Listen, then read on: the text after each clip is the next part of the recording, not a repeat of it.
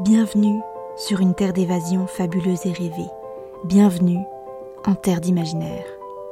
Ici, vous posez le pied sur un territoire inconnu qui ne demande qu'à être exploré. Découvrez chaque semaine une histoire courte, une nouvelle ou un conte qui vous fera voyager la tête dans les étoiles tout en conservant vos pieds sur terre. Découvrez aujourd'hui l'histoire de la salle des miroirs.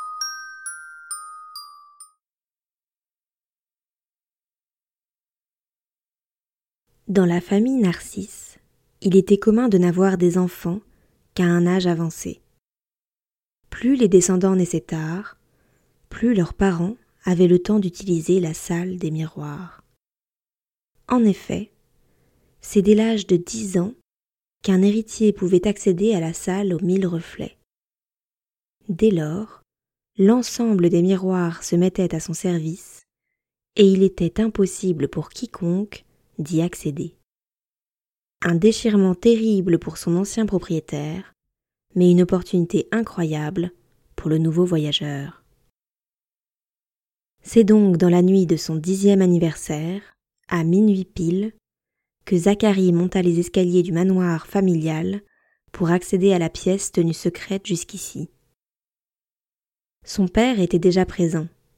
Il avait probablement voulu profiter des derniers instants en compagnie de ses miroirs, avant que ceux-ci ne redeviennent des étrangers. Le jeune garçon découvrit donc, pour la toute première fois, la salle mystérieuse. On lui en avait tant parlé, et, pourtant, aucune description ne lui semblait fidèle. Elle était plus grande, plus belle et plus brillante qu'il n'aurait pu l'imaginer.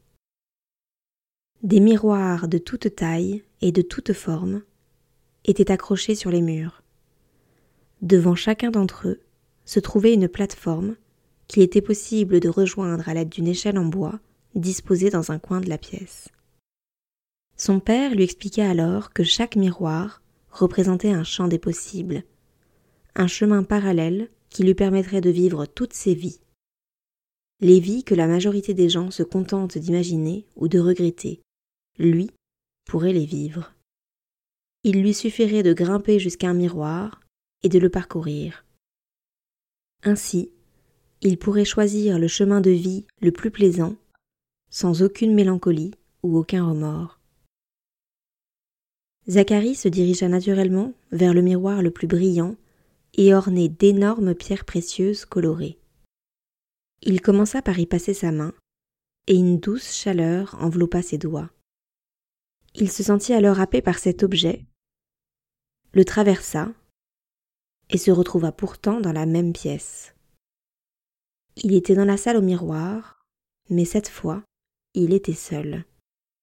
Son père avait disparu. Il décida donc d'opérer un demi-tour et revint dans la salle où se trouvait son père. Cela ne lui paraissait pas si intéressant de voyager à travers des miroirs pour se retrouver seul. Son père eut un nouveau sourire en coin et le raccompagna jusqu'à son lit. Zacharie ne retourna pas dans la salle au miroir avant l'âge de ses quinze ans. Il était tombé amoureux de Mélie, une jeune fille de sa classe de français. Néanmoins, il avait attendu trop longtemps avant de se déclarer, et un autre l'avait conquise. En outre, il n'avait absolument pas l'âme d'un séducteur. De retour dans la salle au miroir, il se sentit attiré par le miroir le plus petit, mais aussi le plus haut de la pièce. Il grimpa sur l'échelle, et lorsqu'il l'eut atteint, découvrit un miroir plutôt simple, de forme ovale, au contour de velours vert. Il y passa la tête, et la sensation de chaleur revint, l'attirant totalement dans cet autre monde. Il arriva à nouveau dans la salle au miroir, mais se dépêcha de se diriger vers le lycée afin de voir si son père avait dit vrai. Dès qu'il vit Mélie, celle-ci s'avança vers lui et lui prit la main comme si cela était normal. Il profita de ce moment sans vraiment comprendre ce qui s'était passé. Tant et si bien qu'il se laissa emporter par cette deuxième vie à travers le miroir, celle où il avait eu le courage d'aller vers Mélie. Ce n'est que lorsque sa relation avec la jeune fille commença à battre de l'aile qu'il réalisa qu'il se trouvait toujours dans le miroir. À cet instant, il sentit un poids dans sa poche droite. En y glissant la main, il découvrit un miroir de poche orné de velours vert. Il l'ouvrit, et aussitôt se fit aspirer par celui-ci. Presque deux années s'étaient passées depuis son voyage dans l'autre réalité. Pourtant, lorsqu'il revint dans la salle au miroir, il portait la même tenue qu'à son départ. Il réalisa alors que seulement quelques minutes s'étaient écoulées, et, soulagé, retourna à son quotidien, loin de Mélie. Il poursuivit ainsi son chemin de vie, entrant de temps à autre dans un miroir au gré de ses envies et de ses regrets. À chaque fois, un miroir de poche finissait par apparaître dans sa poche droite, comme pour lui indiquer qu'il devait prendre une décision. Il était parfois resté près de cinq ans dans un miroir. Cependant, il revenait toujours dans la salle originelle pour agir en conséquence dans sa première vie. Il continua ainsi jusqu'à ce qu'il décide lui-même de devenir père. Il avait alors trente-six ans et il comprit. Il comprit pourquoi son propre père avait renoncé à la salle au miroir.